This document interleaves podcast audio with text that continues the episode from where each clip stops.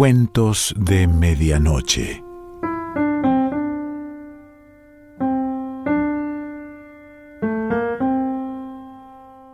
El cuento de hoy se titula La gitana y pertenece a Cesare Pavese.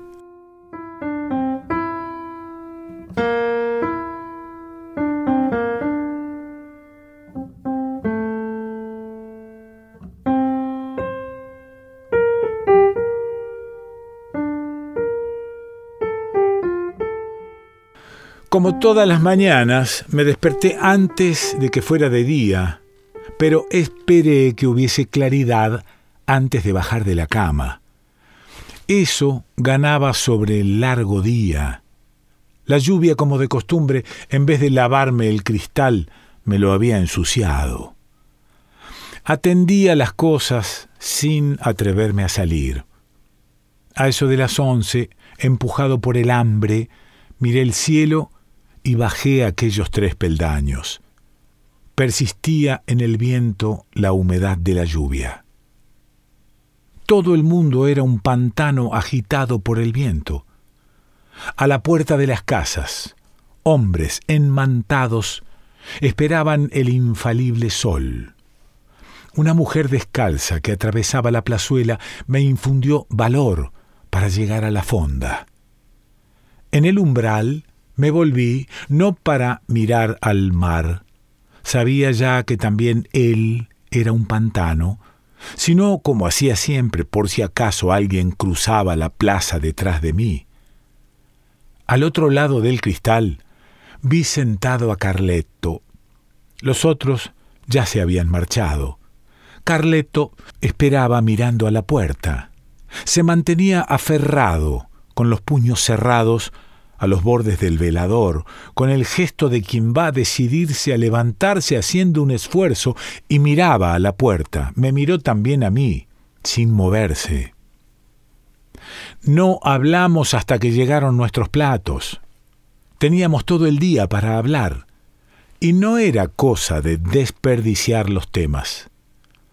Nosotros dos habíamos hablado tanto ya que teníamos que pensárnoslo dos veces antes de iniciar una conversación.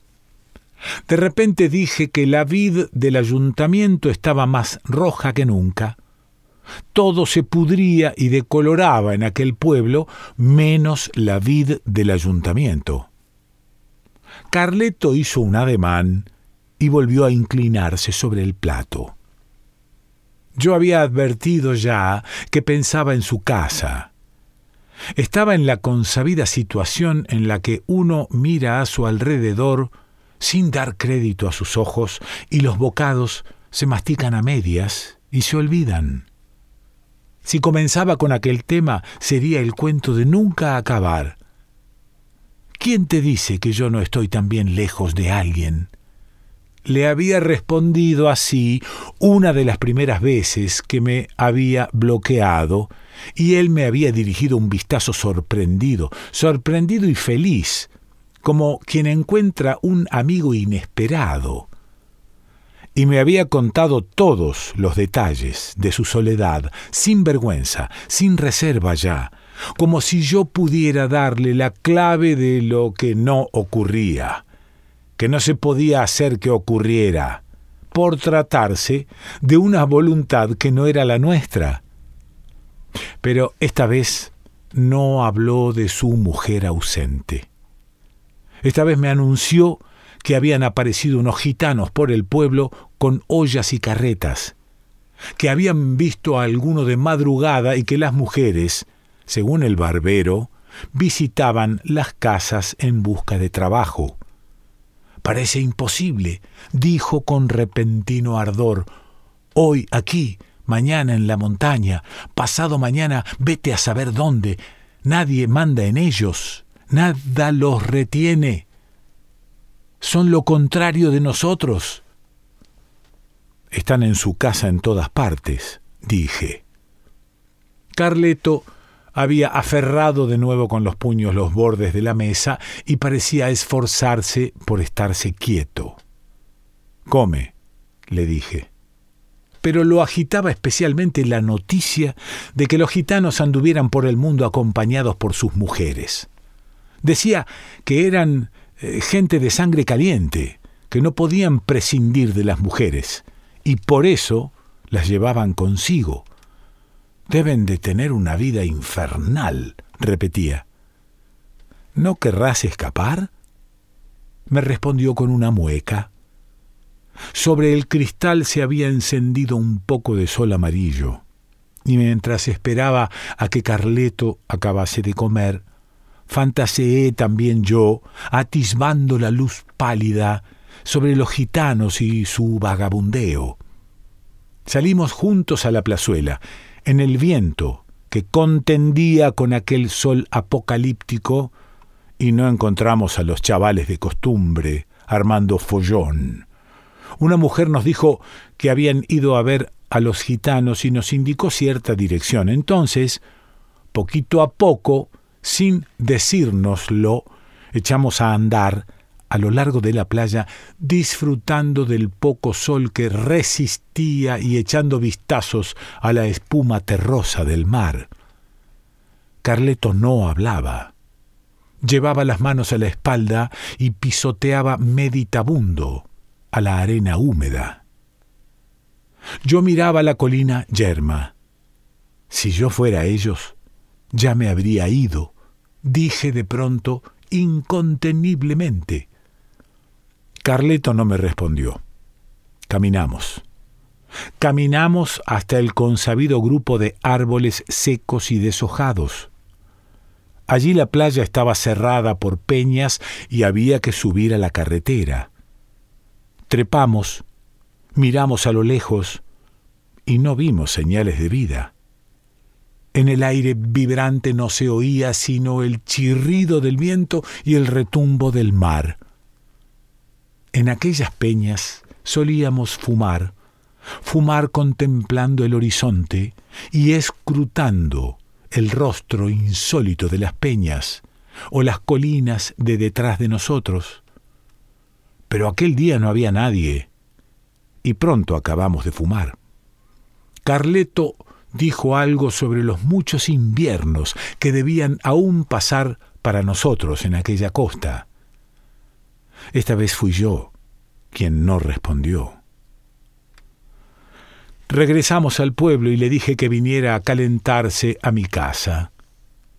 El sol se había ido, pero la oscuridad estaba aún lejos. La fonda estaba vacía. Aquí se han muerto todos, dije. Yo me voy a casa. Carleto no me soltaba. Esas tardes se había vuelto más pegajoso que las hojas podridas. No hablaba, no daba señales de vida, no levantaba la cabeza. Pensaba en su mujer. Pero también yo estaba tan harto y solo que experimentaba cierto alivio al sentirlo a mi lado. Siempre podía ocurrir que dijese algo también él. Entramos en la habitación y puse inmediatamente el café sobre el hornillo. Él se sentó como solía, en la caja del carbón, y encendió el cigarrillo con una torpeza que cada vez me daba más pena. Las gruesas manos parecían tener miedo de tocar el cigarrillo había aprendido a fumar conmigo. Sobre la mesa había libros y Carleto también esta vez posó en ellos los ojos con nueva sorpresa. Aunque en tiempos había sido tipógrafo, veía cohibido tantos libros y no entendía para qué servían. Ahora paseaba la vista por el cuarto. Dicen que los gitanos lo saben todo, farfulló. Lo saben todo, andan por el mundo, saben más que nosotros. Es eh, gente sin normas. Viven a su modo. Después, mientras le daba el café, le hice hablar de su mujer. Le pedí noticias. Bajé la voz y sentí en sus quejas el habitual balbuceo de emoción. Había encarrilado yo la conversación sobre lo que hacía en los buenos tiempos al volver a casa del trabajo y sobre las esperanzas que su mujer tenía de colocarse y reunirse con él, cuando la puerta de cristales entornada a nuestras espaldas se agitó, fue abierta y una voz energética nos hizo volvernos.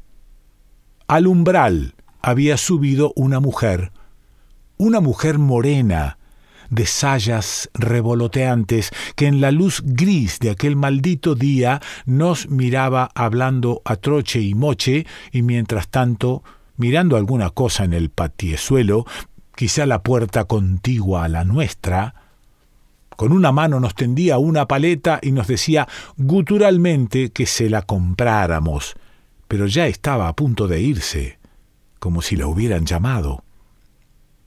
La gitana, me sopló Carleto por la espalda. Cohibido de momento miré a la mujer, especialmente la pañoleta roja que llevaba anudada a la barbilla, y creí que se iba. Continuó durante unos segundos la queja de su voz, y la paleta de hierro era levantada y bajada rítmicamente mientras la mujer, medio dentro y medio fuera, nos miraba con más fijeza poco a poco, hasta tal punto que estuvo dentro del cuarto sin que me diera cuenta. Compradme una paleta. Compradme una paleta, decía mirando a su alrededor y avanzando, con pinta de saber que de momento nos quedaríamos pasmados y no le contestaríamos. Y vio los libros, vio el vaso semilleno de café, Vio las cortezas de naranja en montón sobre una silla. Vio la cama deshecha y abierta. Era un rostro no joven, con la cabeza descubierta y el pelo empapado de gotitas brillantes. Fuera lloviznaba. Esta mujer era flaca de cuerpo y de piel oscura, una campesina de gestos rápidos y voz insólita. Bajo la falda calzaba dos botas y sólo por eso no parecía una campesina. Ella miraba el hornillo encendido y dejó caer la paleta. Carleto se había levantado a mis espaldas y yo dije algo. La gitana había cambiado ya de conversación. Con la misma cadencia, pero con un calor más viejo, nos miró a ambos a los ojos y dijo bruscamente que muchas malas mujeres habrían querido encontrarse con nosotros, a lo mejor enseguida, pero que nosotros sabíamos gobernarnos y las malas mujeres no podían jactarse de nada, aunque nosotros sí podíamos jactarnos de ser esperados e invocados por una mujer prisionera detrás de puertas de terciopelo. Al decir esto, una sonrisa le grabó las comisuras de la boca. No era una mofa que tuviese relación con las palabras. Había hablado sin detenerse y aunque animadamente, con la cantilena maquinal de quien repite un discurso. Aquella sonrisa era más bien la señal de que nos había entendido. La gitana dejó la paleta contra la pared, inclinándose sin perdernos de vista, y se sacó, no sé cómo, un mazo de naipes de un bolsillo y empezó a hacerlos estallar entre las manos. Dijo a Carleto, que la miraba incrédulo con la boca abierta, que aquella era la Buenaventura, y que si tenía ganas de oírsela decir, Carleto inesperadamente avanzó un paso y se animó todo y pasó la mano sobre la mesa como para despejarla para que la gitana pudiera hacernos su juego. Pero la gitana pidió una señal. Puse sobre la mesa una moneda, la primera que me vino a los dedos, y ella empezó a mirarme fijamente haciendo deslizarse las cartas bajo el pulgar. Le dije entonces que la suerte no la esperaba yo, sino el otro. Y reí como había sonreído ella antes, y fui al hornillo, lo aticé, volviéndome a decir que conocía mi suerte durante al menos tres años. Ella, sin insistir, tomó la mano de Carleto y le dio la vuelta con la palma hacia arriba. Era extraña. La gruesa mano pesada de Carleto, abandonada en las manos de la mujer y escrutada así. Pero de inmediato fue dejada caer, y la gitana dijo que manos como aquella no hablaban. Dejó el mazo de naipes sobre la mesa y los extendió. Yo ahora la veía inclinada, casi de espalda, oía sus murmullos y sus alientos, los gritos de sorpresa, las palabras que se le dicen a un bebé o a un gatito al mirarlos. Aquellas botas y el pañuelo rojo y los ojos vivos e inacibles que adivinaba atentos al juego casi me hicieron olvidar que ya no era joven. No me habría asombrado si, volviéndose, me hubiera aparecido hermosa y fiera, risueña, como la novia de un bandido. Quien la escuchaba con el corazón en un puño era Carleto. Dubitativo y atento, con el ceño fruncido, seguía los gestos de las manos sobre las cartas y recibía la revelación y saludaba las figuras con el aire de quien las viese entonces por primera vez. Aventuró incluso alguna pregunta. La gitana le decía que dejase obrar a las mujeres. Dos mujeres, una conocida y una desconocida, se lo disputaban y se vigilaban entre sí. Sus rivales estaban ya derrotados desde el principio. Una carta estaba volando hacia él. Una enfermedad cambiaría su suerte. A la suerte, además, basta con interrogarla para que se apresure. En ese mismo momento estaban contando una suma a él destinada y una mujer soñaba con sus besos. ¿Quiere café? le dije a la gitana cuando se volvió. Los pliegues oscuros que le tallaban la boca los había olvidado y me sorprendieron cuando los volví a ver. Lástima aquella sequedad y aquella tensión de los rasgos. Tenía los ojos y los movimientos de una mujer que había sido guapa. Ella sonrió con aquel involuntario rostro de mofa que constituía su cordialidad. Se acomodó la falda, se pasó un dedo entre la garganta y el pañuelo y miró la habitación volublemente alzando la taza. Se sentó, contestó a Carleto que quería saber algo más, pero volviéndose hacia mí, y dijo que todos los hombres tienen un destino y una mujer que piensa en ellos. Carleto le preguntó cuál era el destino de las mujeres. Se me escapó una sonrisa. Había hablado de pie, con una voz entre torpe y tentadora, como de quien quiere bromear, con un rostro aún serio y ceñudo. El hombre, dijo la gitana, acercando la boca a la taza, y nos escrutó mientras veía. Yo le miré las botas otra vez. Tienes botas de hombre, dije, las lleva siempre.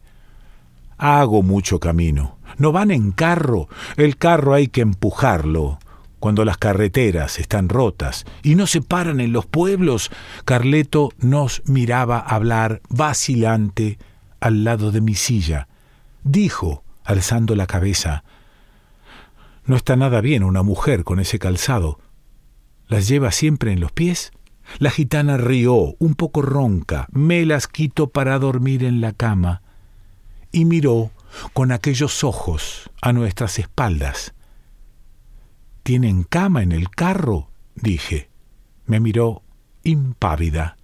No, pero a veces encuentro alguna que me gusta. Entonces me volví a Carleto como para invitarlo a echar su cuarto a espadas. Carleto, con las manos en los bolsillos, miraba de abajo arriba a la gitana, entre dispuesto y enfadado. Ahora le cuenta de su mujer, pensaba. Pero Carleto se adelantó un paso, con la cabeza gacha como un toro y con voz insegura, casi rabiosa, balbuceó. Si se quita las botas, aquí también podría dormir. La mujer me miró a mí, a él, miró al medio, nos miró a ambos y tenía de nuevo en la boca aquel pliegue maquinal, pero esta vez reía. Callamos un momento y yo me levanté. Fuera, la niebla había adquirido un tono azul, casi caliginoso. Ya no llueve, dije, mirando al cristal. Voy a ver si en la fonda hay alguien. Ven tú, luego, a cenar.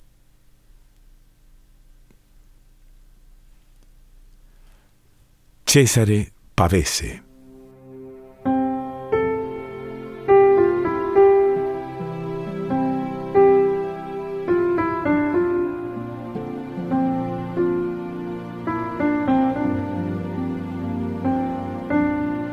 Cuentos de Medianoche.